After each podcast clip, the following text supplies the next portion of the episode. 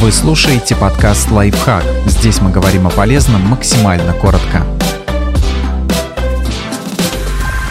Как избавиться от змей на участке, чтобы никто не пострадал? Весь комплекс мер можно свести к простому правилу. Сделайте все, чтобы рептилиям было некомфортно в вашем саду или огороде, и у них не было причин наведаться туда.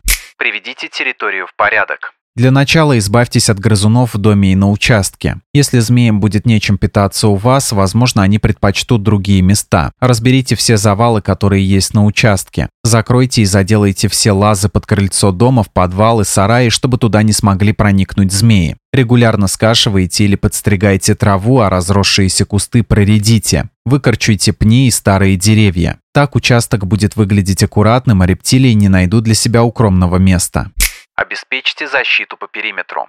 Барьером на пути змей станет подходящий забор. Сделать ограждение можно из мелкоячеистой сетки. Натяните ее так, чтобы все опоры были в пределах участка, а не вне его, и углубите в землю на 20-30 сантиметров. Используйте отпугиватели змей. Небольшие специальные устройства, которые вставляют в землю, отвадят рептилий с вашей территории. По принципу работы они бывают ультразвуковыми, вибрационными и шумовыми. Все они воздействуют на этих животных и делают их пребывание на участке некомфортным.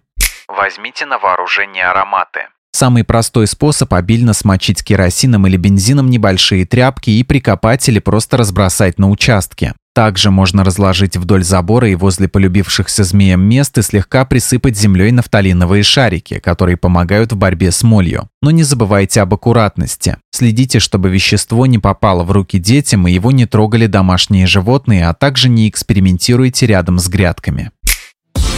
Подписывайтесь на подкаст «Лайфхак» на всех удобных платформах, ставьте ему лайки и звездочки, оставляйте комментарии. Услышимся!